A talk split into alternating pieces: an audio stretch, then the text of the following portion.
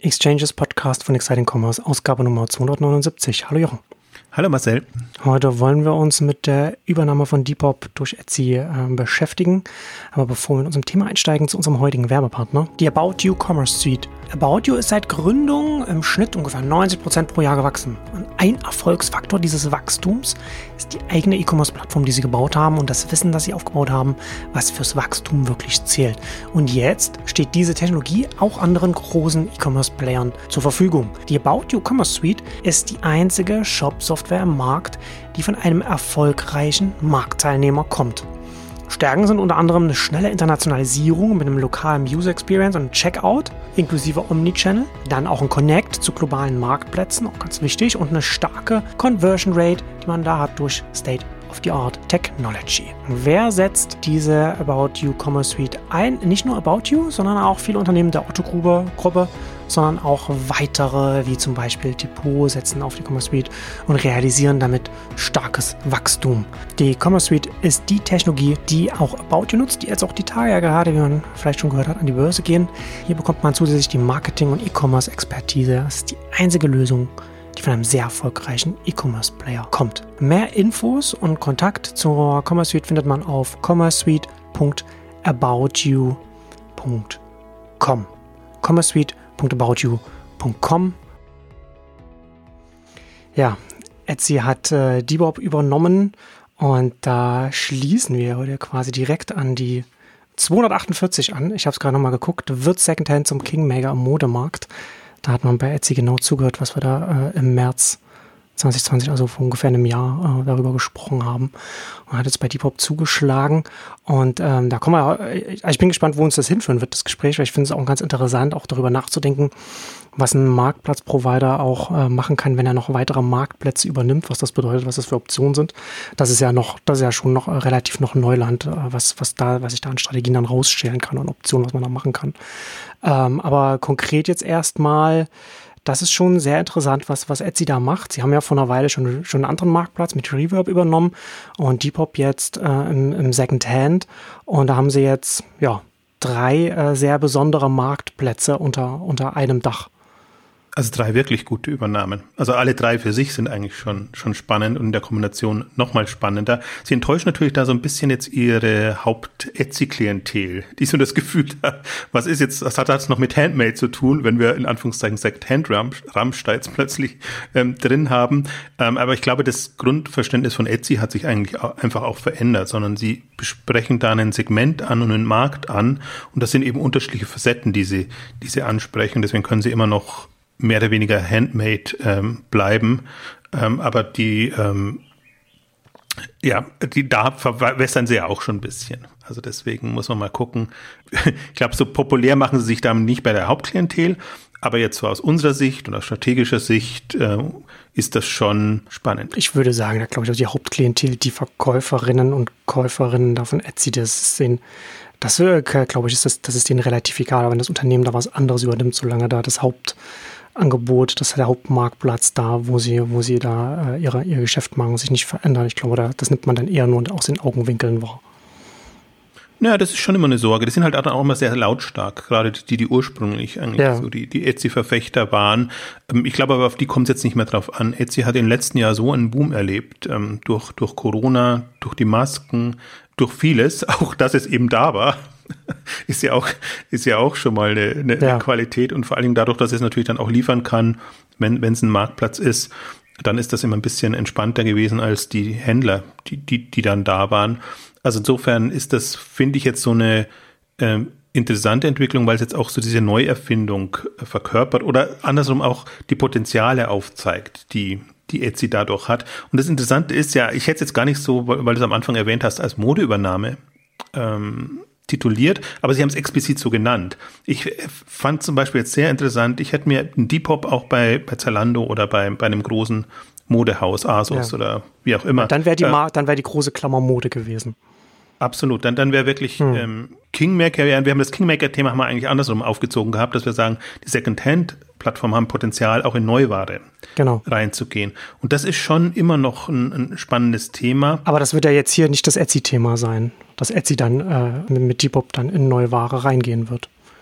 Naja, sie haben, das ist ja das Interessante, finde ich, dass es sich so überlappt. Also sie können jetzt entscheiden. Also ich glaube eher, dass es, dass es so rumgespielt wird, dass Etsy-Produkte bei Depop auftauchen können, als dass Depop-Produkte bei Etsy auftauchen mhm. können. Und ich finde es halt so, so interessant auch nochmal, weil Depop war meiner Favoritenwelt quasi wie Poshmark äh, in, in der Mobile-Liga ja. Liege mit drin. Und mir gedacht habe, es gibt ja wenige coole, spannende Mobile-Player in dem Online- Handelsbereich, wo das Mobile auch essentiell ist. Und gerade in so Peer-to-Peer, Second-Hand-Plattformen ist es halt einfach super, weil du mit dem, mit dem Screen und mit der Kamera und mit allem äh, gut arbeiten kannst und deine Produkte sehr schnell da, reinbekommst. Und das ist schon, ich finde gerade auch die Kombination interessant. Also ich finde jedes für sich interessant, aber zum Beispiel Etsy, die haben äh, leider die Unterlagen jetzt äh, vom Netz genommen, aber die hatten jetzt sehr lange eine sehr ausführliche Investorenpräsentation drin, wo sie ähm, auch sehr gut rausgearbeitet haben, was ihre Schwäche ist, ähm, dass eben die Stammkunden nicht so da sind. Sie haben zu wenig Bestellungen oder die Leute bestellen zu wenig, äh, ähm, die Einzelnen. Und jetzt haben sie so Habit Habitual Buyers, nennen sie es, ähm, Gewohnheitskunden oder Stammkunden, die regelmäßig bestellen, immerhin acht Millionen rausgearbeitet und versuchen aber die Strategie sehr in diese Richtung zu gehen, dass, dass sie versuchen, mhm. die, die, die entsprechenden, also diese Zielgruppe entsprechend auszubauen. Und das haben sie sehr als also ich habe es als so empfunden, als Enttäuschung herausgearbeitet. Sie haben es natürlich andersrum äh, verkauft, dass das ihr strategischer Akzent sein muss. Und da zählt natürlich so ein fashiongetriebenes Second-Hand-Angebot, ähm, zahlt da unheimlich jetzt in die, die Richtung ein. Hm, Und insofern ja. fand ich das einen interessanten Move auch, den ja. Leuten jetzt noch mehr bieten zu können. Das ist auch naheliegend, ne? das Etsy Handmade, dass das natürlich dann eher so Gelegenheits- Käufe sind oder Geschenke oder was irgendwas in der, in der Richtung. Das ist natürlich dann, dann aus der Richtung her. Je mehr man da im Kern von diesem Handmade bleibt, das ist ja auch wieder so eine Frage, wie sehr das auf Etsy verwässert oder, oder nicht. Aber da ist das schon äh, naheliegend, dass sie da eine große Herausforderung haben, da eine Stammkundschaft aufzubauen. Während, wie du schon sagst, bei Depop, ne, da, ist, da hat diese, dieser, dieser Kreislauf von Secondhand, Fashion, Mode, da hat man dann halt, wenn man das einmal angefangen hat und das und dann damit zufrieden ist, dann äh, kommt man dann regelmäßig wieder und, und ist dann da tätig. Und gleichzeitig, aber was ich sehr interessant finde, ist, dass sie mit, mit Reverb und ähm, Depop bei der großen Klammer, die ist eben nicht Mode oder, oder, oder etwas, sondern Etsy, Depop und äh, Reverb. Da ist die große Klammer letzten Endes, dass, dass es, dass es Peer-to-Peer -Peer mehr oder weniger. Also Etsy gar nicht mehr so sehr, weil, da, weil man natürlich auch äh, viele professionelle Verkäuferinnen hat. Aber es ist schon, das kommt aus der Peer-to-Peer-Ecke, aus der klassischen Ecke, wo eBay mal hergekommen ist. Und das ist schon, finde ich, insofern interessant als Strategie, als dass sie sich nicht einfach sagen, wir nehmen jetzt einfach willkürlich irgend, irgendeinen Marktplatz in, in einer Kategorie, wo, wo halt wirklich auch die, die Stammkundschaft, wo wir das sehen, dass sie da ist, sondern zusätzlich auch etwas zu gucken, okay, das ist ein Marktplatz, der sich unterscheidet von anderen klassischen Marktplätzen, wo klassische Unternehmen äh, tätig sind und professionell verkaufen. Und das finde ich schon auch nochmal äh, grundsätzlich wichtig für das Unternehmen, sich da auch strukturell abzusetzen vom Markt. Das ist ja auch schon noch der Aspekt. Also, ob es glaubt, der, der Spruch hieß so irgendwie wie Make E-Commerce Human oder so, in, in die Richtung geht's. Also diese menschliche Facette oder Social-Komponente äh, da mit drin zu haben, das ist schon noch der Anspruch. Das geht halt jetzt quasi weg vom, vom Handmade per se hin ein äh, ja, letztendlich Peer-to-Peer. -Peer. Ich weiß gar nicht, ob wir erwähnt haben, Reverb ist ein äh, Gebrauchtwarenmarkt für Musikinstrumente, ja, falls genau. sich jemand gewundert hat. Und das ist halt auch interessant, weil das ist ein Spezialthema und auch ein sehr sehr interessantes, weil es halt ähm, ja von der Leidenschaft getrieben ist und jetzt nicht ein Konsumthema zum Beispiel ist. Und deswegen hat mich das so überrascht, verwundert und äh, ja auch begeistert, dass, dass sie da eingestiegen sind. Und Depop wiederum begeistert mich jetzt eben aus, aus den Gründen, dass sie da einen, einen Mobile Player haben, ähm, der irgendwie, was das Interessante an Depop ist, wenn man da mal ein bisschen in die Historie reingeht, ist auch schon fast zwei, zehn Jahre her, dass es gegründet wurde. Ähm, dann haben sie sich so ein bisschen verrannt und dann haben sie so eine Art Wiederauferstehung ähm, gefeiert, in Anführungszeichen. Also ursprünglich in Spanien äh, gegründet und jetzt den Sitz in in ähm, London, in, in England, ähm, also auch noch, muss man auch noch erwähnen, ein, ein, europäisches Unternehmen, das da übernommen wurde und das sich halt sehr gut wieder da, da rausgefunden hat. Vielleicht, glaube ich, auch ist es so eine Timing-Frage, dass die Mobile-Welle halt dann erst kam und mhm. sie können gut mit Influencern, man findet sie bei YouTube und, und, und sonst irgendwo, ähm, also dass, dass sie wirklich diese andere Generation ansprechen und da, und da sind sie für mich halt in dieser, dieser Liga mit, mit Poshmark mit drin. Äh, Poshmark haben eine separate Ausgabe gemacht, die haben noch ein paar andere Modelle, noch mit Momente mit drinnen, ähm, die, die einfach die, die Nutzer aktivieren. Ganz so weit ist die Pop nicht, aber ich halte sie schon für einen der, der führenden Mobile Player. Und vielleicht noch um dritten zu erwähnen, ähm, weil die auch gerade an die Börse gegangen sind, ThreadUp, jetzt hätte ich fast, fast verschluckt dabei, ist äh, interessanterweise äh, wirklich einen, einen Marktplatz, also einen, einen Händler, die, die kaufen an und verkaufen dann, beziehungsweise verdrehen das jetzt erst das Geschäftsmodell. Mich hat das, was mich da so begeistert hat, war, da möchte ich aber jetzt nicht zu sehr abschweifen, eigentlich die Logistik. Das ist so ein bisschen das, was Momux für die ganzen äh, Hardgoods-Produkte macht, Medienprodukte, äh, machen die für Mode und wirklich die, die ganzen Mode einlagern und, und dann mhm. wieder rausbekommen, so wirklich einzeln am Haken. Das ist schon faszinierend, also wer sich das mal anschauen will. Und die drehen sich eben auch gerade, weil sie eben natürlich feststellen, dass das ähm, andere Geschäftsmodell mit Provisionen im Grunde das lukrativere ist, wenn du nicht alles ähm, vorfinanzieren musst und da wirklich extrem ähm, viele Kosten hast. Und das sind so die drei, finde ich, führenden Player, die auch so eine gewisse Marktgröße haben und die auch, ThreadUp würde ich jetzt nicht unbedingt noch schon als den führenden Mobile Player sehen, kann sein, aber die anderen beiden sind einfach aus meiner Sicht viel, viel stärker. Und das hast du halt bei vielen Second-Hand-Anbietern nicht. Die, die, die kommen auch nicht so sehr aus dem aus, aus der Shopping Experience, ähm, sondern mehr vom Produkt und vom, vom, vom, vom Prozess aus, den, den sie abgebildet haben. Und insofern ist da, ähm, ist das schon interessant jetzt, dass sie da einfach nochmal einen völlig anderen Hebel haben. Also sie haben jetzt die, die App, die Technologie, ähm, alles, was, was drumherum ist, die Experience und können sich auch überlegen, wie viel davon wollen wir Richtung Etsy shiften. Da haben sie auch, ich habe das Chart auch in den Beitrag ähm, eingefügt, weil sie eben so interessiert sind, dran Stammkunden zu gewinnen, dann eben auch mit Quizze und, und, und andere ähm, Aktionen und Geschichten, um die Leute immer wieder zu aktivieren und zu motivieren.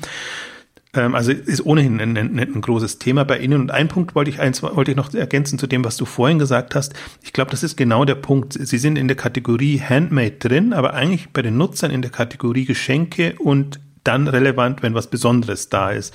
Und sie müssen es jetzt schaffen, quasi in die eBay-Kategorie reinzubekommen, dass sie eigentlich immer eine, eine, eine potenzielle Option sind, wenn man irgendwas sucht, egal in, in, in welcher Kategorie. Und ich glaube, das ist noch ein bisschen das, was sie schaffen müssen oder das, was jetzt passiert. Deswegen glaube ich, werden sie auch den Handmade-Fokus zurückschrauben und vielleicht noch besonders, aber im Grunde soll Shop, Etsy auch eine, eine Shopping-Plattform für den Alltag für, für jedermann, für jederzeit ähm, sein und werden.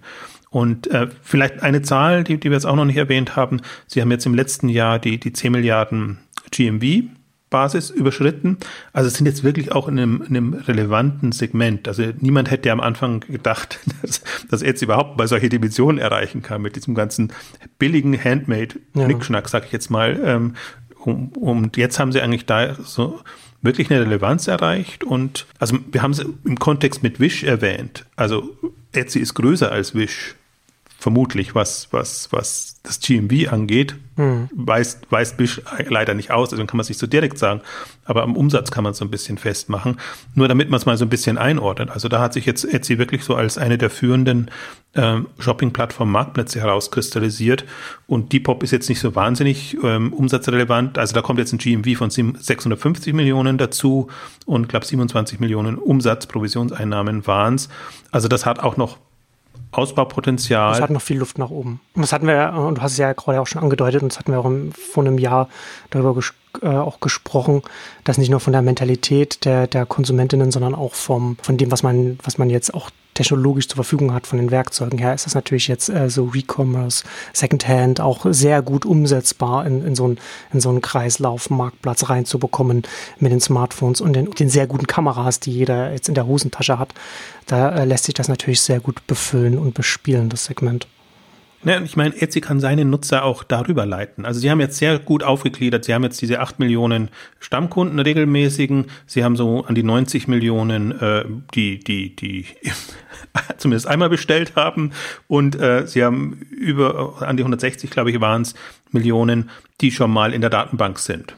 Und mhm. äh, ein Depop hat an die vier Millionen, wenn ich das recht in Erinnerung, hat ähm, Nutzer oder aktive Kunden. Also sieht man schon, was, was Etsy machen kann, indem es die darüber leitet und einfach sagt, okay, das ist jetzt auch eine, eine Etsy-Tochter und ähm, nutzt das Angebot. Und ähm, ich glaube, das ist auch ein bisschen die, die Chance, ähm, jetzt im letzten Jahr war ja eher so die, die, die Angebotsflut da, dass das mehr Angebot da war als Nachfrage. Ich glaube, das ähm, ist ähm, etwas, was man da ausgleichen kann. Ob das so bleiben wird, weiß ich nicht, aber generell ist es so ein Trendthema. Und deswegen, da bin ich sehr gespannt jetzt drauf, wie sich das befruchtet und vor allen Dingen auch, wie Etsy das spielt. Ja, da wollte ich schon gerade fragen. Haben Sie da schon irgendetwas kommuniziert, was Sie da jetzt vorhaben? Weil man kann ja jetzt erstmal das alles separat laufen lassen und wie du sagst, eher erstmal ein bisschen sanft äh, in der Etsy-App sagen, schaut mal hier Depop, äh, da, kann, da könnt ihr eure alten Sachen verkaufen und neue Sachen kaufen, Preloved und so weiter. Ähm, aber äh, da haben sie noch nicht jetzt äh, konkret gesagt, was da, was was die, die also die Schritte werden sie ja sowieso nicht kommunizieren, aber, aber eine Richtung. Nee, nur dass es sich halt gut gut generell befruchtet, also ja, zusammenpasst. Okay. Aber, aber im Konkreten da wird's jetzt wirklich, wird das wirklich spannend, weil ich meine, Etsy ist jetzt auch in der Situation, die bauen ihren, ihren ihr Werbeangebot aus, ja, ja. Was, in, was natürlich tendenziell sich an die Etsy-Händler wendet, die das nutzen sollen, um die, um die Erlöse äh, zu steigern, womit sie aber auch eine Depop-App und, und andere Geschichten pushen können. Mhm. Also das, das verzahnt sich ja eigentlich sehr schön und, und, und zunehmend. Und äh, solange Etsy es schafft, einfach ähm, ja, eigene Themen und Plattformen zu haben, hm. die sie da spielt, profitiert es letztendlich doppelt.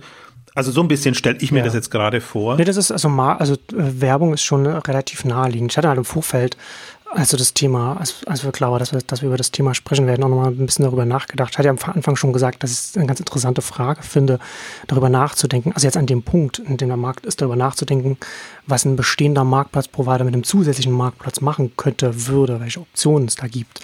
Und äh, wenn man da so einen Vergleich zieht, also ich will jetzt nicht zu viel vorwegnehmen, aber es ist ein Thema, das wir in der nächsten, in einer nächsten Ausgabe auch nochmal, kommen wir auch noch wieder mal auf Instagram äh, äh, zu sprechen. Aber wenn man das, man kann es ja relativ schön auch vergleichen, was Facebook mit Instagram gemacht hat, als sie das übernommen haben. Und das letztendlich ist ja das schon vergleichbar, ne? ein Netzwerk, das ein anderes Netzwerk gekauft hat. Und die haben das ja erstmal ganz lange separat laufen lassen, haben es erstmal übernommen und haben es dann erstmal äh, laufen lassen. Und was sie natürlich gemacht haben, die Älteren werden sich vielleicht erinnern, die meisten, äh, meisten werden sich nicht mehr daran erinnern, aber sie haben dann ganz lange, nachdem sie es übernommen haben, hat die sehr viel größere Facebook-App regelmäßig Instagram quasi auch beworben und dann auch nochmal schnell nach oben gebracht, um natürlich auch sicherzustellen, dass nicht irgendwie ein anderer Konkurrent hochkommt, sondern dass Instagram schön seine Nische mobil äh, und visuell und so das äh, auch besetzen kann, sodass das dann auch noch, noch hochkommen kann. Und was sie dann gemacht haben, sie haben natürlich äh, jetzt in den letzten Jahren im, im Backend Backend das Ganze verwoben. Ne? Also für die Endkunden ist es immer noch relativ separat, also so separat, dass sie jetzt irgendwann, wann war das, vor ein, zwei Jahren angefangen haben, dann bei Facebook äh, einzublenden, wenn man es aufmacht, damit die Instagram-Nutzer überhaupt mal mitbekommen, ja, das ist hier von, das von Facebook, was ihr hier, was ihr hier benutzt, was ihr so liebt. Ja, das, das wussten dann ganz viele äh, gar nicht von den, von den Nutzern und Nutzerinnen. Aber was sie gemacht haben, Backend, wenn man Werbung schalten will auf, auf Instagram, dann muss man es über Facebook machen. Und was viele auch nicht wissen, das ist auch ganz interessant, man braucht eine, damit man überhaupt Werbung schalten kann, man braucht eine Facebook-Fanpage, damit man auf Instagram Werbung schalten kann. Das ist alles so, so, so sehr ist das miteinander verzahnt und verbunden. Mhm. So, ähm, und das ist natürlich auch naheliegend, so etwas zu machen. Ne? Weil Werbekunden wollen natürlich eine möglichst breite Auswahl haben. Also nicht Gießkanne, dass man alles äh, begießen kann, sondern je mehr Inventar, je mehr Möglichkeiten man hat, desto tiefer kann man auch reingehen, wenn man sagen kann, ich will jetzt genau dieses Publikum und dann kriege ich eben auch relativ viel von diesem Nischenpublikum, wo ich dann auch, wo ich dann auch Werbung schalten kann. Und da hat man natürlich dann mehr, wenn man das über mehrere Kanäle, Marktplätze, Netzwerke, wie auch immer man es nennen will, dann machen kann. Oder Öffentlichkeit, Reichweite, wie auch immer man es nennen will. Und was sie jetzt ja auch machen, ist, dass sie ja dann auch dieses, das Messaging miteinander verbinden. Ne? Und das wäre das ja, und das sind ja, das sind ja so, schon zwei Richtungen, wo ich mir gut vorstellen kann, wo es äh, Sinn ergibt für ein Unternehmen, das mehrere Marktplätze hat. Zum einen die ganze, die ganze, die Werbeseite von, von, von den Services. Das ist ja naheliegend, ne? dass man das, das wird man auf jeden Fall verbinden, dass das dann über die ganzen Properties dann zirkulieren kann, was dann an Werbung geschaltet wird. Für den Etsy hier wäre dann auch nochmal naheliegend, äh, auch was der Austausch angeht, so, so, so ein Messaging-Interface, dass das dann auch egal ist, ob man dann jetzt sich bei Depop angemeldet hat äh, oder ursprünglich einen Etsy-Account oder sowas, dass man dann da auch miteinander darüber kommunizieren kann und so etwas. Und dann, ja, weiß ich nicht, ne? dann geht es dann weiter Richtung Logistik und so weiter. Ein wichtiges Thema oder was du jetzt gar nicht angesprochen hast, aber was, glaube ich, das erste sein wird, wo sie es verzahnen werden, ist, ist das ganze Pay-Thema. Das ist ja auch eine ja, Erlösstrom, genau. den Marktplätze Stimmt. jetzt eigentlich zunehmend für sich erobert haben. Und da ist Etsy auch vergleichsweise weit. Und ich glaube, das ist, dürfte sogar auch einer ihrer, ihrer Hauptströme sein, ähm, weil die Provisionen sind jetzt nicht so wahnsinnig hoch. Mhm. Und ähm, Werbung ist noch ein äh, entstehendes ähm, Geschäft. Ich würde auch, also ich würde auch sehr stark dafür plädieren, die, die separat laufen zu lassen. Und die sind von der Experience so getrennt voneinander. Und wir hatten es auch in einer letzten Ausgabe im, im, im Zalando-Kontext oder auch im Amazon-Kontext gesagt, die versuchen alle diese eine Marke durchzuboxen, weil sie es nicht schaffen, von sich aus eine neue aufzubauen. Und ich glaube, das kann man nur durch Übernahmen schaffen. Und Etsy hat jetzt eben drei spezialisierte Marken. Die müssen nicht mehr unbedingt von Neukunden leben, sondern die können eben im Grunde von der Etsy äh, schafft, ähm, leben und die kann man so befeuern und daraus kann und muss sich das, das entwickeln. Und deswegen sind sie da eigentlich in einer ganz guten Position. Auf jeden Fall, also was sie angekündigt haben, sie haben jetzt äh, inhaltlich nichts angekündigt, aber dass die, dass die Gründerin ist es nicht, aber die Chefin von, von Depop dabei bleibt und dass das Team erstmal so dabei bleibt. Also es ist eine Art von Gründerin, weil die das ja quasi jetzt wieder, also die, was ich als Wiederauferstehung genannt habe, ähm, gemanagt mhm. hat. Und ähm, die bleibt da und ähm, also das fände ich total fatal, wenn die das jetzt unter einen Hut bringen oder zu sehr vereinnahmen alles. Ähm, ich glaube, sie haben eben die, ersetzt, die, die sie haben, das, das sind die Kunden, also gar nicht so sehr die Kunden, sondern das, das schlimmer noch, die, die Karteileichen sind, ich jetzt mal bewusst, also die Nutzer, Etsy-Nutzer, ehemaligen Käufen, die eben da sind, aber lange nichts mehr gemacht haben. Und das sind ähm, zig, zig Millionen. Aus denen, denen lässt sich noch was machen. Also deswegen rechtfertigt sich natürlich auch dann so ein, so ein, so ein Kaufpreis. Gerade ist im Grunde zur Unzeit, dass man sowas übernimmt und, und sowas kauft.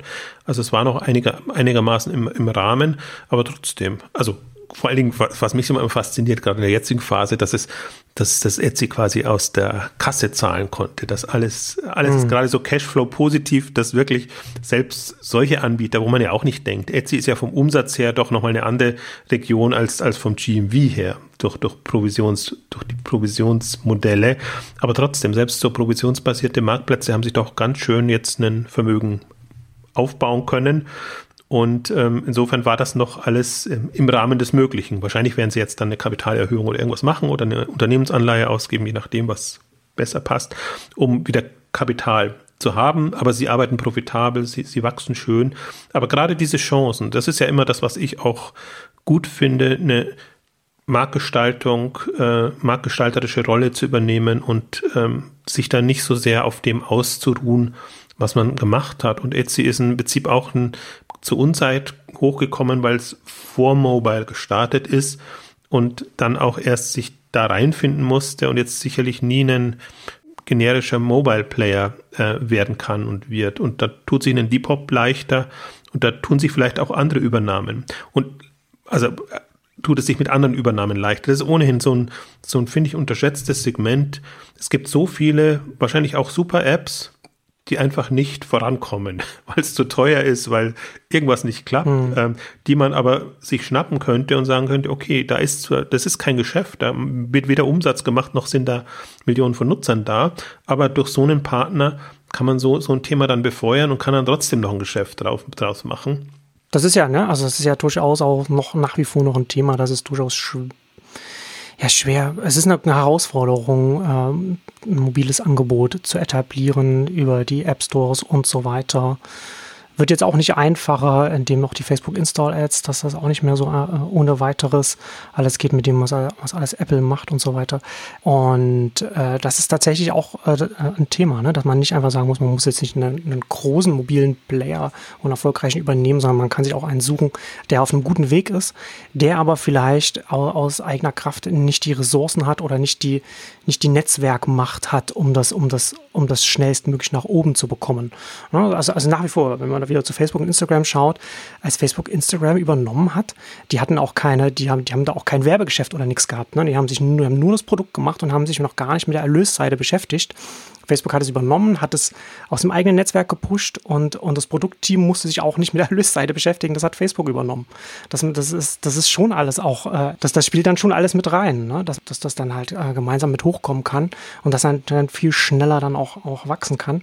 Und das könnte durchaus auch hier ähnlich sein. Und gerade, du hast ja vorhin auch schon gesagt, ich finde das, dass du spezialisierte Marken gesagt hast, ich finde, das, das trifft es hier aber auch bei diesen, bei diesen Marktplätzen ganz gut, dass diese, dass man, dass man nicht einfach sich überlegen muss, ja, wofür steht denn die Marke, ne? weil, weil, weil es ganz viele Marktplätze gibt, die das Gleiche machen und wie differenziert es sich, sondern, sondern, sondern es kommt schon aus dem Marktplatz, aus dem Angebot, aus der Kategorie oder aus dem, aus dem Weg, den man da geht, heraus selbst, wofür die Marke, wofür der Marktplatz, das Angebot steht. Und da ist dann auch schon von, da ist schon, schon mal ein starker Markenausgang schon da. Aber viel interessanter finde ich hier für Etsy auch nochmal, dass sie Marktplätze übernehmen, die auch nicht so ohne weiteres jetzt von einem Amazon oder jemand anderen kopiert werden können. Also Amazon, ich weiß gar nicht, was aus Handmade geworden ist, aber das hat ja auch nicht so gut funktioniert. Und natürlich ist das alles so was, äh, das, sind, das sind ja alles Angebote, die sie jetzt machen, die jetzt der Everything Store, der alles in, eine, in, in ein Raster reinpressen will, nicht reinpressen kann. Und das ist schon auch an sich schon wertvoll, wenn man, wenn man strategisch langfristig auf die nächsten zehn Jahre und darüber hinaus denkt. Vielleicht, wenn ich mal bei dem, bei dem Punkt bleibe, also könnte jetzt ähm, Depop äh, das Instagram von Etsy werden. Also ich vermute mal auch, dass andersrum sich die Frage genauso stellt. Also Depop war jetzt, wie gesagt, nicht so schlecht unterwegs und hat so eine gewisse Flughöhe erreicht. Aber die Frage ist ja, was passiert in den nächsten fünf Jahren? Habe ich selber die Chance, das so auszubauen und aus mir heraus dann, dann zu wachsen? Oder schaffe ich es in so einem Umfeld einfach da wirklich den Turbo zu zünden und, und voranzubringen? Und das wird jetzt eigentlich das Spannende zu sein, zu sehen, ähm, ob, ob Depop da einfach nochmal ja, lass es Verzehnfachung oder Verfünffachung ähm, sein, in, in, in, in so eine Richtung kommt, ne, in diesem, diesem Kontext. Und ich habe mir jetzt gerade nochmal gedacht, als, als du erzählt hast, was wäre jetzt der Unterschied? Zalando übernimmt so einen Depop und Etsy übernimmt so einen Depop. Und der Unterschied ist ganz klar die, die Nutzerbasis. Also das natürlich, ähm, Etsy hat nochmal um einen Faktor X mehr hm. Nutzer und Kunden. Ähm, deswegen macht das noch mehr Sinn. Und ich überlege mir gerade, also jetzt nach dem, was du, was du gesagt hast, auch mit dem, mit dem Facebook-Beispiel, vielleicht ist das tatsächlich der Punkt. Vielleicht muss man erst eine gewisse Grundgrößenordnung erreichen, damit das dann tatsächlich wirklich in dem großen Stil Sinn macht. Wobei ich schon sagen würde, in Zalando kommt jetzt äh, Richtung 40 Millionen aktive Kunden und was weiß ich, was die alles noch in der Datenbank haben. die Richtung. Und man kann ja auch nicht die eigenen, man kann ja nicht einfach nur die, die absolute Zahl anschauen, sondern bei Zalando ist natürlich dann auch die inhaltliche Nähe, die Kategoriennähe äh, wäre ja auch näher dran gewesen zwischen denen, die bei Zalando einkaufen dann und auch Depop und so weiter. Inwiefern sich das übersetzen lässt zwischen Etsy und Depop, das wird man ja dann auch erstmal noch sehen müssen. Ja, vor allen Dingen, es ist auch nicht, nicht ein Eins zu eins. Also es ist schon eine jüngere Zielgruppe, die da bei ja. Depop unterwegs ist. Und da, darum geht's ja auch so ein bisschen für, für Etsy wieder so etwas zu verjüngen. Also man kann es natürlich auch andersrum spielen, wir haben es immer so gedacht, aber auch Depop kann natürlich sagen, ähm, guck mal Etsy da, da ihr seid offenbar ohnehin schon, äh, wie soll ich sagen, äh, äh, bewusster unterwegs und nachhaltiger unterwegs. Also da haben wir äh, unsere Hauptplattform Etsy und da gibt es einfach auch äh, viele schicke, schicke Sachen, nicht nur als Geschenke. Das muss wahrscheinlich jetzt genau das, das Motto fast sein. Äh, ist, ist echt ein guter Punkt, den du da gesagt hast, weil das ist, ich habe es früher auch immer so ein bisschen als, als da Wander noch gab, so als tatsächlich Geschenkeplattform gesehen und Option. Aber da kommst du natürlich wirklich nicht raus aus Geburts Geburtstage, Überraschungen, besondere ähm, Geschichten. Und, und genau darum muss, muss es jetzt eigentlich gehen, als, als universelle Plattform so hinzukommen. Ich wollte den einen Punkt noch, noch erwähnen, auch so ein bisschen, um es weiterzuführen, weil wir haben es jetzt immer aus Etsy-Sicht betrachtet. Ich sehe es auch als eben Mobile-App-Entwickler-Sicht, äh, dass ich mir da durchaus Gedanken machen kann. Also nicht alles, das waren jetzt sowohl Instagram für Facebook, das war ja schon extrem teuer, weil Instagram schon einen Namen, Ruf, hatte und cool war. Ähnlich Depop ist schon cooler als so eine vielleicht tolle, aber nicht, nicht so bekannte und, und prominente Mobile App.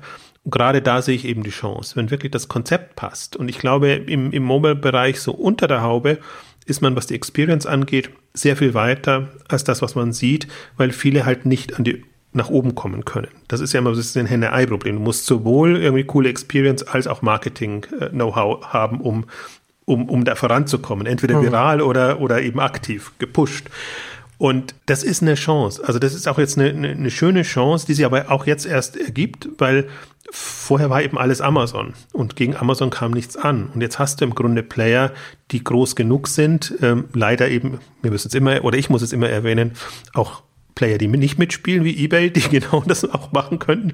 Aber du hast genau. Wish, dass ja. das Potenzial hätte zum Beispiel, dass die ganzen Chinesen, äh, die das Potenzial hätten, die es aber im chinesischen Markt erstmal machen müssen, solange sie hier noch nicht relevant sind. Aber AliExpress und, und ähm, ihr Konglomerat hat durchaus auch im im europäischen oder außerchinesischen Markt inzwischen in bestimmten Ländern genügend äh, Nutzer, eine genügend große Datenbank, um das zu machen. Und das ist schon, glaube ich, eine, eine Stufe oder ein Durchbruch, der jetzt kommen kann. Ähm, deswegen bin ich, im Grunde müsste man sehr deprimiert, depressiv sein, was, was so die Chance von neuen Angeboten angeht, weil eben wenige gegen die übermächtigen Player hochkommen können. Und ähm, ich glaube, das ist ein, ist ein gangbarer Weg. Finde ich einen, einen interessanten Ge Gedanken und äh, schauen wir mal, ob, ob jetzt da der ein oder andere inspiriert wird durch diesen Etsy-Move.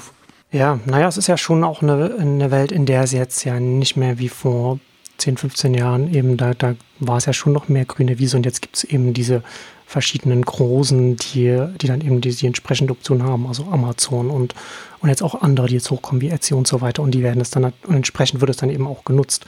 Aber eBay ist tatsächlich auch nochmal ein interessanter Punkt, dass das da, dass das eigentlich ein offensichtlicher Kandidat auch für so eine Strategie gewesen wäre, sich zu schauen, sich anzuschauen, wo sind vielversprechende Peer-to-Peer-Marktplätze, die von der Struktur her ähnlich sind wie das, was wir machen, die aber zum Beispiel auch mobile andere Dynamiken haben, die wir, die wir auch nicht einfach selbst in unsere App reinbauen können oder, oder, oder, oder emulieren können, nachmachen können, sondern dass man die übernimmt und die dann einfach dann weiterführt und dann auch im Backend ganz viele Sachen aufbaut. Wir hatten ja, ich hatte ja da auch mal, ich glaube, wir hatten hier auch mal darüber gesprochen äh, in, in, in einer der letzten eBay-Ausgaben vor langer Zeit und ich hatte auch bei mir, glaube ich, mal drüber geschrieben, äh, was eBay eigentlich hätte machen können, ne? dass, sie, dass sie letzten Endes so eine Art Social Graph genau diese Peer-to-Peer-Marktplätze bauen, wo sie dann eben sagen können, dann auch diese Vertrauensmerkmale, die sie haben mit der Bewertung, was wo sie ja sehr früh innovativ tätig waren, um da Vertrauen online zu schaffen über die Bewertungen, das hätten sie auf ganz viele Bereiche übersetzen können, ne? also Airbnb und so weiter. Das hätte alles eigentlich aus einer, aus einer eBay-Holding heraus auch kommen können, solche, solche, solche Dinge. Und das kann aber, glaube ich, auch so etwas auch in einem, in einem, in einem kleineren Maßstab äh, auch, jetzt, auch jetzt bei Etsy passieren, ne? je nachdem, wie sie, welche, welche Hebel sie da ansetzen können. Also nicht, dass sie, nicht das, was ich jetzt gesagt habe, so dass sie sowas machen können, aber, aber die verschiedenen Dinge, die man im Backend oder bei der Infrastruktur oder was, was man da verbinden kann, wie man diese verschiedenen Peer-to-Peer-Marktplätze zusammenbringen kann. Ich will jetzt nicht, ich will jetzt nicht gleich Synergie sagen, aber dass man durchaus da etwas Größeres schaffen kann, was das, was das dann bespielen kann. Ich glaube, du kannst es auch ganz neutral übergreifende Services nennen. Ja, das genau. ist im Grunde nicht relevant, also unter der Haube ist es nicht relevant, zu wem das gehört. Wenn ich jetzt einen übergreifenden Payment Service habe, also ist jetzt nicht im Fall von Etsy, aber bei anderen könnte es sein, übergreifende Logistik Services, kommt eher so aus der Shopify-Ecke, Werbeplattform übergreifend, so wie, du es auch beschrieben hast, dass man eben auf unterschiedlichen Seiten zentral buchen kann.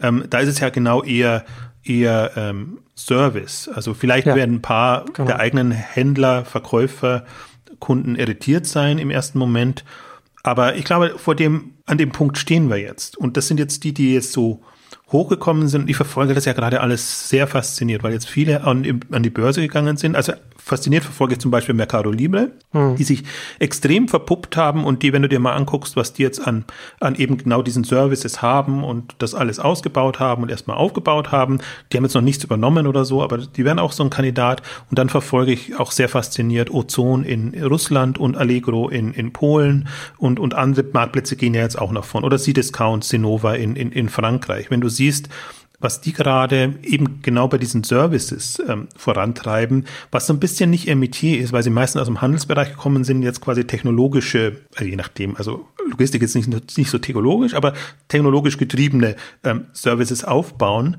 müssen, wollen. Und ähm, die können natürlich dann anderweitig genutzt werden. Und das ist ja auch super interessant, das ist ja auch so ein, etwas, was in den letzten fünf Jahren passiert ist, bei vielen Marktplätzen, dass die entdeckt haben, okay, nee, die Provisionen sind es vielleicht gar nicht, sondern das Payment ist es, was uns das Geld bringt. Das war das Erste. Also mhm. deswegen haben fast alle jetzt wirkliche, also aus anderen Gründen auch noch, weil, weil die Warenkorblogik äh, damit noch, noch leichter ist oder so, aber haben im Grunde schon als Erlö lukrativen Erlösstrom ähm, Payment ähm, für sich etabliert und ähm, Werbung eben jetzt als nachrangig, weil das braucht mehr Umsatz und mehr Traffic ja. und andere Kriterien. Deswegen ist das eigentlich immer noch der, der kleinere Block, jetzt was, was die ähm, Geschichten angeht.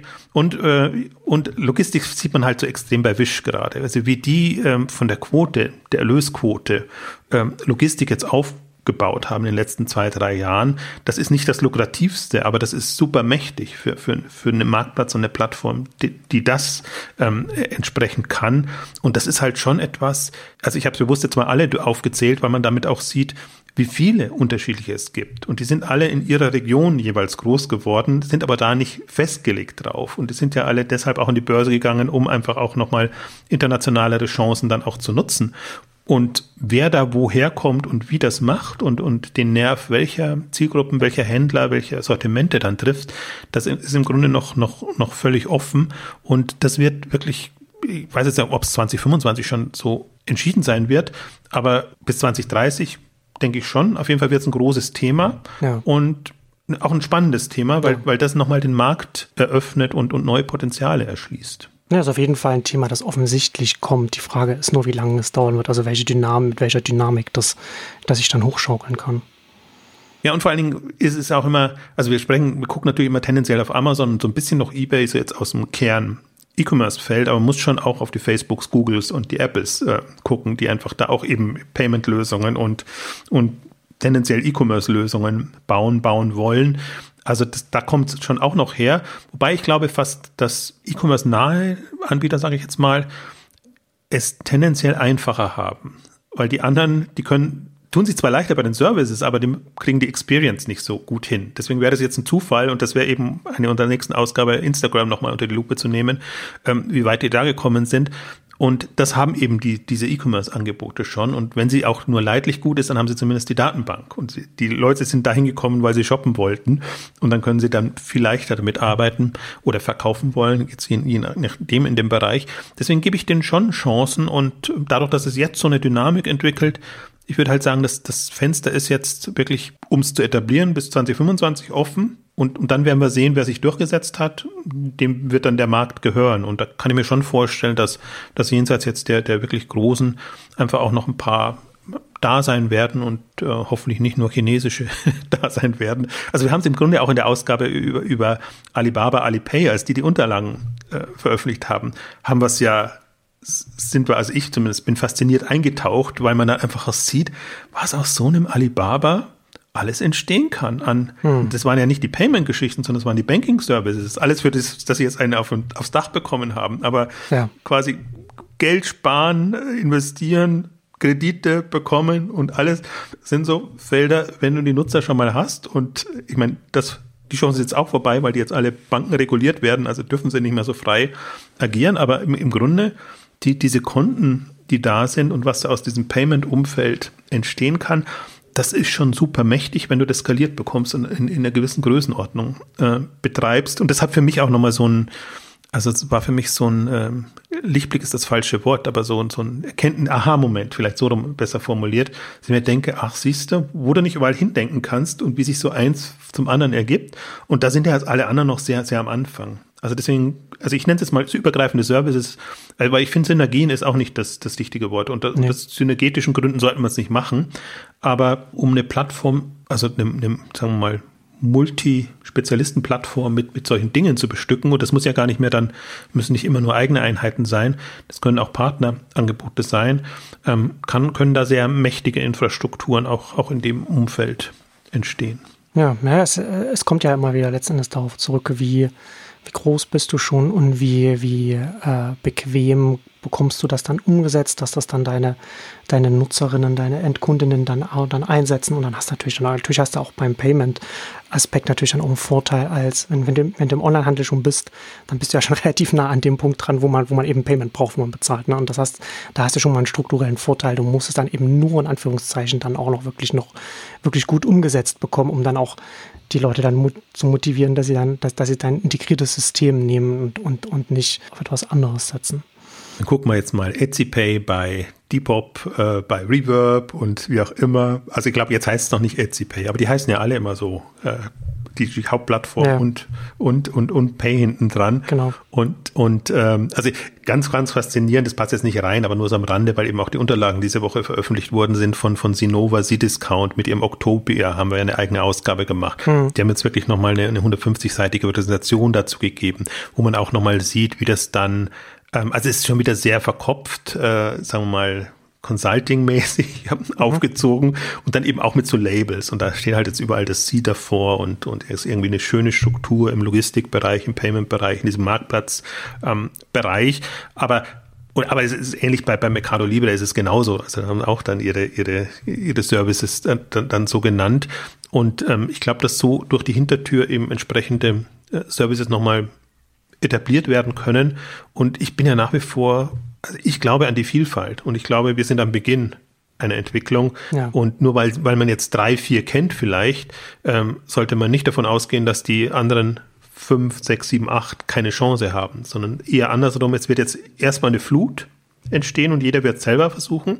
Und dann, wenn man es wirklich übergreifend angeht, kann man sich entscheiden, okay, nimmt man lieber die Lösung von jemand anderen, weil die, weil die besser ist und oder steckt man wirklich die, die Energie, konzeptionelle Energie, die Entwicklerleistung und was alles dranhängt, dann in die eigene Plattform. Also das wird nochmal äh, sehr, sehr, sehr, sehr interessant ähm, werden. Und das ist wirklich in den letzten, durch Corona getrieben, in den letzten zwei Jahren passiert, dass einfach diese Größenordnungen jetzt da sind. Ja, und das ist ja ganz viel auch noch nicht so, finde ich, so äh, sehr einfach vorhersehbar, was sich dann rausstellen wird, weil man, weil die Dynamiken schon relativ komplex jetzt schon sind und auch noch komplexer werden, wie sich, wie sich dann alles gegenseitig miteinander befruchtet. Ähm, bin ja äh, immer wieder sehr froh, dass ich mein Mitgliedangebot Nexus genannt habe, weil es zunehmend immer mehr, weil ich immer wieder darauf verweisen kann, weil immer mehr miteinander verwoben ist und vernetzt ist miteinander. Ne? Also dass ich und sich dadurch gegenseitig auch beeinflusst und, und aufeinander reagiert. Äh, und das sieht man ja immer stärker. Ne? Also was jetzt zum Beispiel, was jetzt ähm, als ein Beispiel, was jetzt Amazon, äh, äh, Apple jetzt macht mit dem, mit dem, mit dem App-Tracking und das dann schwieriger macht, dann da äh, verteilt äh, Werbung schalten zu können über die, über die Apps hinweg. Das hilft ja zum Beispiel auch Amazon mit seinen Ads, die jetzt auch einen, einen eigenen Identifier jetzt äh, etablieren wollen bei sich. Ne, so, solche Dinge dann äh, spielen dann, dann damit rein. Und ich glaube auch hier jetzt, ne, bei Etsy darüber sprechen, was, was kann äh, übergreifende Services auch, auch sein, wenn man mehrere Marktplätze hat und dann vielleicht auch als, als ein attraktiver Käufer wird für andere, die ebenfalls P2P-Marktplätze sind und versuchen hochzukommen. Da kann es, ne, wir haben ja, haben ja gesagt, so Werbung, Payment, äh, auch, auch äh, Richtung Logistik und so weiter, Anbindung an Logistikdienstleister, die, was man dann zentral zusammenführen kann, so wie das Shopify macht, das bietet sich hier dann ja auch an. Und ich glaube auch zusätzlich, wenn man jetzt äh, perspektivisch auf die nächsten fünf bis zehn Jahre schaut, dann wird es für solche Verkäufer, Verkäuferinnen auch relevant, auch einen, einen spezialisierten Marktplatz oder ein, ein Verkaufszuhause zu haben, das dann nicht in dieser App stattfindet, die, die, die sich so verhält wie eine Insel, um die herum nichts passiert, sondern dass das dann vielleicht auch an Instagram angebunden ist, sodass man dann sagen kann, äh, jetzt mache ich hier äh, ein Live-Video oder, oder wie auch immer, welche Funktionen auch immer dann da miteinander verknüpft werden. Aber das kann zum Beispiel auch ein Etsy mit Ressourcen umsetzen, statt jede kleine Marktplatzklitsche, die dann sich dann auch noch Gedanken machen muss, wie, wie integriert sie denn jetzt vielleicht noch, noch Instagram für ihre Verkäuferinnen oder, oder TikTok oder was auch immer dann, was auch, was auch noch kommt. Ne, aber das ist ja alles miteinander verwoben, weil es halt einfach Öffentlichkeit ist, Reichweite ist, die man auch äh, nutzen kann. Was nicht heißt, dass das jetzt für, für jeden Marktplatz notwendig ist und für jede Verkäuferin, jeden Verkäufer, jeden, Hand, jeden Marktplatzhändler dann äh, so notwendig ist. Aber äh, das ist auch eine Richtung, die in der Masse für einen Teil dieser, dieser Nutzerinnen, die dann da aktiv sind, durchaus ausschlaggebend sein kann. Ja, man könnte es auch zum Beispiel in, in Richtung Händler-ID oder Händlerprofil, zentrales Händlerprofil ähm, denken. Ja. Das ist ja im Prinzip, das ja. ist so die Herausforderung, die, die passieren wird, weil natürlich, also jeder gute und große Händler wird versuchen, es auf seiner eigenen Plattform zu machen und da den größten Teil des Umsatzes zu machen. Aber andererseits gibt es so viele Plattformen, Marktplätze, dass du das auch gut streuen kannst. Und im Grunde ist, ist es immer das Amazon-Profil, was so das äh, dann tendenziell das Zentrale ist, eher unglücklich. Oder kann das auch eine, eine, andere Partei machen? Also das kann jetzt ein Marktplatz sein, das kann auch ein, ein Shopify zum, zum, Beispiel sein oder so, dass man das halt ein bisschen, also ich sehe es halt mutant schon noch, sind schon noch Wildfestphasen, die wir jetzt haben. Ja, ähm, also irgendwann, dass man wirklich einen identifizierbaren, vertrauenswürdigen Anbieter irgendwo in Anführungszeichen registriert hat. Und zwar nicht unter unterschiedlichen Namen oder wenn er unterschiedliche Namen hat, dann ist er halt dann immer zentral dadurch ähm, ähm, greifbar. Also so ein, so ein Konzept und so ein Ansatz haben wir jetzt nicht, braucht es auch im Prinzip nicht, weil äh, du machst dein eigenes Ding, du bist auf Amazon groß und dann noch ein bisschen auf den anderen. Aber je mehr du drauf bist, glaube ich, ähm, das, das könnten auch die, die, die, die Siegelanbieter oder wer auch immer ähm, irgendwann übernehmen. Also gibt's gibt's in Ansätzen, gibt's das ja schon, dass, dass, dass du das dann eben nachprüfen kannst, aber jetzt nicht so als generellen Anker. Ne? Also da finde ich, könnte dann auch mehr dran hängen, nicht nur wer bin ich, wo, wo wohne ich jetzt, was gesagt, also wo bin ich registriert, mhm. sondern eben auch schon, schon, schon ein paar andere ähm, Daten und Kennzahlen, ähm, die, die einfach so, so einen Händler greifbarer machen. Also würde ich gar nicht so weit ausführen, weil ich finde, ein anderes Thema sollen wir noch ein bisschen intensiver besprechen. Die Service hatte jetzt gar nicht so sehr am Radar, aber das ist ein spannendes Thema. Äh, die Experience finde ich das, das ähm, mit der spannendste Moment. Also gerade eben jetzt, jetzt mit drei Richtungen, jetzt schon mal, und ich kann mir da vorstellen, dass die noch eine ganze Menge andere am Radar haben. Wir haben jetzt dann natürlich noch, wenn man es mal so durchgeht, jetzt haben sie natürlich äh, im Prinzip Gebrauch Marktplatz, Etsy Handmade mit, mit individuelleren Produkten, ähm, dann eben Hardcore Secondhand, sage ich jetzt mal. Dann haben wir im Prinzip noch Mietangebote, die es gibt und alle möglichen anderen Services. Also könnte man auch, auch, auch also temporäre Nutzer weit, temporäre Nutzung weiter erfassen. Das ist ja nicht immer ja. nur Meeting, kann ja auch so fängt halt bei Leasing an, geht bis eben temporäres Mieten hinein. Das ist jetzt nur mal die Art und Weise, wie man es macht. Das ist ja das Interessante, weil was jetzt drei konzeptionell auch komplementäre Angebote sind. Und dann hat man eben noch Nischen und Spezialthemen. Also Sie können in, in die Collectibles-Richtung reingehen oder eben Hobbys, Leidenschaften, nenne ich es jetzt mal bewusst, äh, weil ich Musik so sehe. Und jetzt, ich würde jetzt nicht erwarten, dass Sie, dass Sie in die üblichen Handelskategorien reingehen und sagen, da mache ich jetzt einen Sportmarktplatz, da mache ich jetzt einen äh, Mode und, und die ganzen Kategorien Kategorien, genau. Möbel etc., dann ja. ich glaube schon. deswegen, deswegen finde ich ja die Richtung auch spannend, die sie gehen, weil es genau äh, offensichtlich ist, dass sie, dass sie das nicht machen werden. Und dass sie sich genau Gedanken machen, äh, was, was ergibt Sinn. Weil dann könnten sie es integrieren ne, als, als Kategorie so in, in dem Bereich. Und ich glaube eher, äh, ich habe das Gefühl, sie bauen eher oder hoffe zumindest Richtung ein Netzwerk auf aus, aus unterschiedlichen Einheiten. Hm. Aber ich bin eben gespannt. Also der Gedanke gefällt mir halt sehr gut es müssen ja nicht immer diese teuren Übernahmen sein, sondern es können, können spannende, coole, günstige Angebote sein, weil sie eben keine Nutzer haben. Weder Umsatz noch, noch Gewinn oder, oder sonst irgendwas, aber wo man sagen kann, okay, das ist genau für unsere Klientel gemacht und da können wir richtig, ähm, die können wir richtig voranbringen. Und die bringen uns natürlich auch voran, weil, weil sie irgendwie die, die, diese Mobile DNA haben und, und das entsprechend wir das auch spielen können. Ich finde es auch gerade sehr, sehr interessant, weil Etsy hatte, hatte ich eigentlich immer eher als geschlossen wahrgenommen. Die machen ihr Ding und sind eigentlich gar nicht so sehr offen für, für Übernahmen und, und Geschichten. Es gab vor Jahren mal so ein bisschen was, wo sie auch in Großhandel reingegangen sind. Und das waren aber eher so, ja, nutzwertige, opportunistische Übernahmen. Eins, was mir gerade noch einfällt, wo sie auch reingehen könnten, ist natürlich schon das Thema auch Food und, und, und solche Themen auf einem nachhaltigen Niveau. Es gibt da so, so Thrive Marktplatz, ich weiß gar nicht, wie stark, oder Marketplace nennen hm. sie sich, weiß gar nicht, ob die jetzt ein generischer Marktplatz sind, auf den hat man lange nichts mehr gehört. Aber es gibt da auch so ein paar, finde ich, entstehende Player, die würden auch gut in diese Etsy-Welt reinpassen und gerade in diese Etsy-Welt, wo es darum geht, Stammkunden zu bekommen. Ja, genau. Leute, Leute die mhm. öfter bestellen. Ne? Also deswegen, das ist so wirklich für mich so ein Augenöffner. Moment, jetzt bei, bei Etsy, was mich auch total überrascht hat. Also muss ich, muss ich auch ehrlich sagen, und zwar in beide Richtungen. Bei Depop hätte ich jetzt eher gedacht, die nehmen halt auch den, gehen Richtung Börsengang. Wobei ich fast mute, sie haben, vermute, sie haben jetzt, also die, die Investoren haben jetzt ein besseres Geschäft gemacht mit dem Exit so als über den hm. Börsengang, der sie natürlich auch hin, hinzieht, weil du erstmal nur einen Teil verkaufen kannst und das geht dann so voran. Andererseits ist jetzt auch so wirklich eine, eine Flut an Secondhand-Marktplätzen da. Also der, der einzige große, der jetzt noch doch wirklich ähm, da ist, ja jetzt Vinted, ehemals Kleiderkreisel, das haben sie ja eingestampft, aber das ist so ein bisschen noch, noch ein Kandidat aus Europa, der noch kommen könnte. Und Aber das wird ja jetzt ein sehr interessanter Datenpunkt dann zu sehen, wie die Pop jetzt sich jetzt unter dem Etsy-Dach die nächsten zwei Jahre dann äh, schlagen wird. Ja, und ich hoffe mal, dass sie ein bisschen ausführlicher reporten. Das war so enttäuschend, was, was Reverb angeht, dass man ja. dann gar nichts mehr gehört hat. Und jetzt auch nur, sie haben es drinnen, aber haben sie nur relative Kennzahlen, was so Wachstum und, und, und äh, Entwicklung und, und Wertschöpfung etc. angeht. Mich würde natürlich dann mal interessieren, tatsächlich, was, was ist denn jetzt da das GMV, was sind da die Umsätze und dass sie wirklich so die, die Kategorien einzeln aufschlüssen. Das wäre wär sehr schön. Ähm, weil das war natürlich das jetzt auch. werden sie ja jetzt wahrscheinlich auch machen müssen. Ne? Das war ja jetzt hier eine viel, viel größere Übernahme als bei Reverb. Da werden doch die Shareholder dann schon oder, oder die, die, die Analysten dann schon auch Druck machen, dass man dann da jetzt auch ein bisschen, da auch äh, ein bisschen Einblick zumindest haben möchte. Ach, man weiß es nicht. Also auch, auch eBay hat ja nie so schön alles hm. direkt äh, äh, veröffentlicht, haben immer Kategorien gefunden, die genau so geschnitten waren, dass man jetzt ja. nicht zu sehr ins, ins Operative reinsehen konnte. Deswegen gerade so Reverb habe ich mich so ein bisschen skeptisch gemacht, weil mir dachte auch, die ersten Unterlagen waren so super, toll, Umsatzzahlen, alles sehr schön aufgeschlüsselt und ähm, dann aber auch gar nichts mehr und nicht mal im Geschäftsbericht, wo man denkt, da müsste ja so ein bisschen auch zumindest beschreibend dann mal drin stehen, was ist denn jetzt aus diesem Reverb geworden?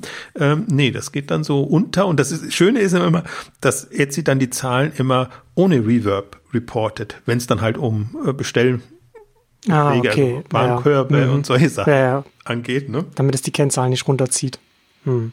Ja, und also ist die Vermutung komplett hm. verfälscht, in dem Fall fast raufzieht bei, bei Reverb. Ich vermute mal, die, die Musik Oder ja, je nachdem, ne? stimmt. GMB-seitig größer sein als das, was Etsy da so verkauft. Also ist aber auch legitim. Also muss man ja nicht machen. Das ist jetzt nur aus unserer Sicht, die wir halt eine, eine Einblicke wollen und eine Transparenz wollen, äh, wäre dann das natürlich super. Und man muss auch sagen, Etsy ist jetzt der Player, der auch eigentlich der einzige, der so unterwegs ist. Also wenn das jetzt so weitergeht. Das ist ja so ein bisschen eine Hoffnung auch gewesen, dass sich alle so ein bisschen auf mehr Säulen einstellen und das dann machen. Und also leider sehe ich den Trend nicht so, aber im Grunde durch, durch eBay müssten eigentlich auch andere gesehen haben, dass es eben auch fatal sein kann, wenn du dann mit deiner Marke da bist, die ist etabliert und die steht halt für was und die kannst du nicht mehr so erneuern, dass, dass sie äh, am Puls der Zeit ist. Eigenständig kannst du keine separate aufbauen. Auch das hat eBay ja versucht mit seinem eBay Express mal, was dann irgendwann zu eBay wurde.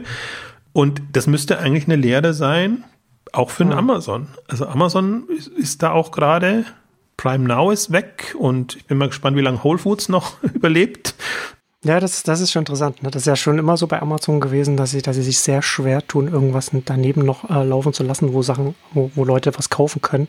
Und der Sog ist so groß bei denen, dass das dann immer wieder im Amazon-Hauptkosmos landet, wo dann die einzelnen kleinen Teams an ihren kleinen Fleckchen dann rumwerkeln.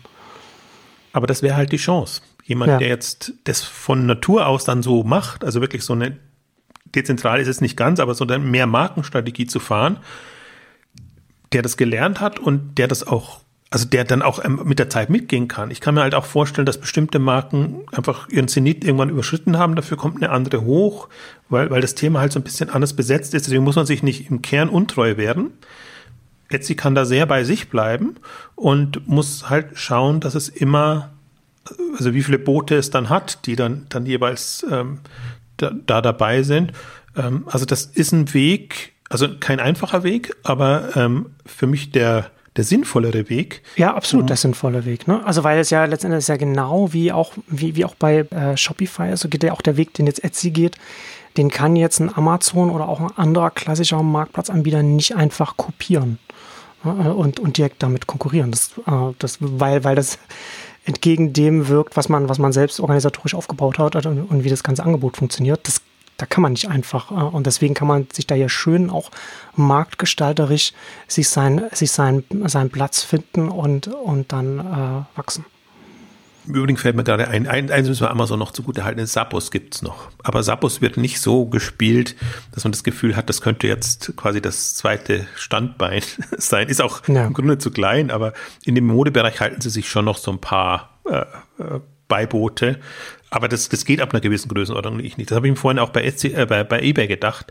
Im Grunde hat, hat, war eBay schon zu groß. Weil wenn du jetzt als, sag mal, ja annähernd 100 Millionen oder Milliarden-Player, 100 Milliarden-Player ähm, quasi so, so ein Mini-Unternehmen äh, übernimmst, dann, ähm, also, was soll das? Also dein, dein, du nimmst das gar nicht, also als Plattformbetreiber nimmst du das gar nicht so wahr und ähm, ja, bis ja. das in, Na, aber das funktioniert, das funktioniert ja schon, wenn du, wenn du, das, das ist halt etwas, was wirklich stark davon geprägt ist, welche Strategie oder Vision äh, die Spitze des Unternehmens verfolgt. Ne? Also das geht halt wirklich nur vom CEO aus und der muss das dann halt von oben dann also ist klar, so eine Übernahme und dann aber auch das dann organisatorisch dann so platzieren. Ne? Also so hat ja auch so hat ja auch ein Instagram und auch ein WhatsApp bei, bei Facebook funktioniert oder auch ein, auch ein YouTube. Das sind aber die großen Übernahmen. Also die meine ich jetzt ja gar nicht, sondern im Grunde fände ich es ja geschickter, wenn man, wenn man frühzeitig sich was Günstiges schnappt und das dann entsprechend durch die eigenen Kunden, durch die eigene Aufmerksamkeit entsprechend hochbringt. Das wäre ja im Grunde viel smarter. Das, das, hm. das andere gibt es natürlich häufig. Das Problem ist nur, es gibt oft nicht so gute Übernahme. Angebote. Also ich finde auch der Markt ist alles sehr beschränkt. Ich bin jetzt eben mal gespannt, ob Vinted tatsächlich an die Börse geht oder ob die nicht auch einen Käufer finden hm. in irgendeiner Form. Passt halt jetzt eigentlich zu nichts dazu, äh, außer zu eBay oder oder der, jemand, der so aufgestellt ist, aber es würde jetzt zu keinem Modeanbieter passen oder irgendwie zu einem Spezialisten, wo ich jetzt einen Depop halt eher gesehen habe. Und ja, wenn, wenn du so, so große übernehmen kannst, gut. Also ich denke auch da zum Beispiel, also alles, was Microsoft. Das ist, also ja, das sind ja große Unternehmen gewesen. Also gerade so, so WhatsApp, was die, was die Summe angeht, die, die Facebook bezahlt hat. Ähm, und weil wir so rückblickend, ne, wie erfolgreich das war, aber wenn du da drauf schaust, das sind ja alles, das sind drei Beispiele gewesen, wo Unternehmen etwas übernommen haben, das dann zum Teil für, also in allen drei Fällen für Jahre hin nur Verlust gemacht hat, nicht mal irgendwie ein bisschen Erlöse gebracht hat. Ne? Und, und YouTube ja. natürlich auch in, in immensen Volumenverlust gemacht hat. Deswegen sage ich ja, übernimm es nicht so teuer und, und rechne dann lieber mit den Verlusten und, und hm. füttert das fünf oder zehn Jahre durch, bis es dann in, in so eine Region kommt, ähm, dass, ja. dass es passt. Also wäre jetzt unter, unter rein wirtschaftlichen Gesichtspunkten der smartere Move, aber unter, unter Impact und, und, und Börsenwirkung und, und diese Geschichten sind, sind die anderen Geschichten natürlich äh, ähm, erstmal spannender. Aber da bin ich immer noch so, äh, wie soll ich sagen, also zweckheiligte Mittel. Also ich, warum nicht günstig was Gutes sich schnappen, wenn es wenn es geht. Und das andere ist mehr so Schaukampf. Und die Bob, die Bob war jetzt auch Schaukampf. Also es war so ein bisschen dazwischen. Das, das äh, geht noch. Aber andererseits, was ist die coolste Secondhand-Plattform momentan? Ich glaube, da hat sich auch noch gar nichts rauskristallisiert. Da gab es jetzt eben so eine Handvoll von, von Anbietern, die, die durchgekommen sind, also von den Millionen, die gestartet sind. Und äh, die sind jetzt alle so ein bisschen äh, weg vom Tisch.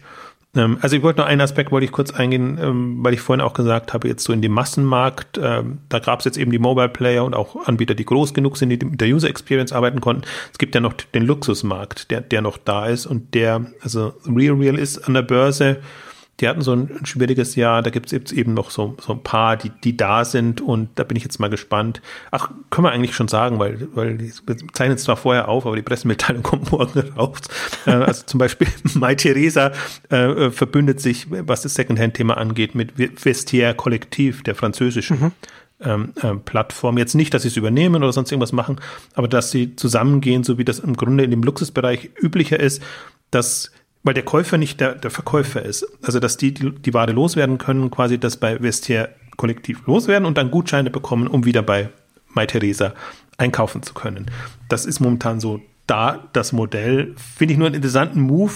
Ich weiß nicht, ob Farfetch da in irgendeiner Form, äh, also die hätte ich noch mit erwartet, dass das Farfetch, also sie haben angekündigt, dass sie eine eigene Secondhand-Plattform machen in dem in dem Handtaschenbereich war das eher. Aber dass, dass, dass die auch sich überlegen müssen, wie sie da, also die Kunden, glaube ich, weiß gar nicht, ob es die Kunden so ein Phänomen ist, aber es ist zumindest ein, ein Branchenphänomen, dass man die, diese Option haben möchte, äh, Ware eben wieder zu verkaufen oder in, in, in zurückzugeben und um dann eben wieder neu einzukaufen. Also fand in dem Kontext nochmal interessanter Move, weil es jetzt eben in derselben Zeit kam wie Etsy Depop und äh, Mai Theresa mit Vestia Kollektiv, aber in einer, in einer Kooperation, also keine Übernahme ähm, angekündigt. Aber äh, weil ich eben auch so sehe, wie die About Yous und die Zalandos agieren, ähm, die integrieren dann die Produkte. Ich glaube nie, dass ein Mai Theresa Vestia Kollektiv integrieren würde auf die Seite, weil die ganz anders ähm, ticken. Aber da sieht man nur, aber da verweisen wir jetzt mal auf die Second-Hand-Ausgabe, King, die Kingmaker-Ausgabe, wo wir das eigentlich rauf und runter dekliniert haben, welche Optionen es gibt und wo wir eigentlich auch sehr stark die, die, die Second-Hand-Plattformen eingeschätzt haben. Wenn zum Beispiel ein Vestia Kollektiv auf die Idee käme, habe ich aber auch gelernt, die dürfen gar nicht auf die Idee kommen, eben auch Neuware im Luxusbereich anzubieten. Also da sind die Marken ganz, ganz extrem. Also wir haben das ja mit. Ja, gut, da ist der Luxus, da ist der, das Luxussegment natürlich auch nochmal speziell. Die Marken sehr genau auf das Umfeld gucken. Aber wäre im Prinzip spannend dann, ne? dass du sagst, ich bin in, äh, am liebsten kaufe ich Secondhand, aber hin und wieder on top mal auch was, was Neues, was, was Gutes Neues für die Ewigkeiten, in Anführungszeichen, hm. ähm, ist vom, also vom Mindset, glaube ich, der Klientel besser als andersrum. Wenn ich auf Neukunden hm. geeicht bin, muss ich dann unbedingt noch die ähm, Gebrauchtwaren auf, auf der Plattform haben. Weiß ich nicht. Aber ich habe wirklich gelernt, das ist eine, das ist noch eine Herausforderung. Sehe sie ähnlich so, wie Hersteller lange nicht äh, online wollten, wenn kein stationärer Laden da war. Glaube ich, sind viele Hersteller und Marken jetzt noch nicht bereit, da in diesem Secondhand-Umfeld ähm, wahrgenommen zu werden. Ja, das sind dann wahrscheinlich dann vielleicht auch Themen, die jetzt nicht in den nächsten fünf Jahren äh, gelöst werden oder, oder sich verändern, sondern dann vielleicht eher in den nächsten 15 oder 20 Jahren, wenn dann zum Teil dann äh, Hebel ganz, ganz groß werden und dann der, die eine oder andere Marke dann doch schwach wird oder sowas. Ich glaube, dass selbst, dass selbst wenn man über so einen Zeithorizont schaut, dass dann selbst da im Luxussegment sich Dinge bewegen können, die heute unveränderbar äh, aussehen. Absolut, vor allem da ist ja eine, also hat sich ein kompletter Sinneswandel auch ergeben, weil die Kunden einfach nicht mehr da waren und das sich irgendwie komplett verlagert hat. Nee, da, da glaube ich schon dran. Momentan ist es ähm, zu, zu kurzfristig, also zu, zu noch die Zeit noch nicht reif. Ein Aspekt wollte ich noch kurz ansprechen, den wir jetzt nicht erwähnt haben, der aber glaube ich noch nicht relevant ist, dass natürlich auch Etsy Depop als ähm, Rückkaufplattform, also die, die Etsy-Leute motivieren kann, ihre Produkte über Depop äh, dann wieder zu verkaufen. Nur leider ist der Preispunkt nicht hoch genug. Also ich glaube, das hm. rechnet sich alles gar nicht, gar nicht so wirklich. Aber auch, auch das wäre eine Option und ähm, also das sind, sind alles so Dinge, die sich gegenseitig befruchten und äh, das finde ich halt alles schon strategisch smart gemacht. Deswegen begeistert ja. mich das auch alles so. Ja. Da findet man keinen Haken. Ja, da hat sich Etsy da schöne Optionen aufgemacht für die, für die nächste Zeit. Und es wird sehr interessant sein zu beobachten, wie sie sich dann auch schlagen werden am Markt damit und was sie, wo sie vielleicht als nächstes zuschlagen. Weil ich glaube da auch nicht, dass sie jetzt, wenn sie jetzt die Richtung eingeschlagen haben, dass Depop jetzt das letzte äh, war, was, was Etsy sich unter das Dach geholt hat an, an der Stelle. Aber für heute kommen wir zum Ende unseres großen Etsy Depop Updates. Vielen Dank fürs Zuhören und bis zum nächsten Mal. Tschüss. Tschüss.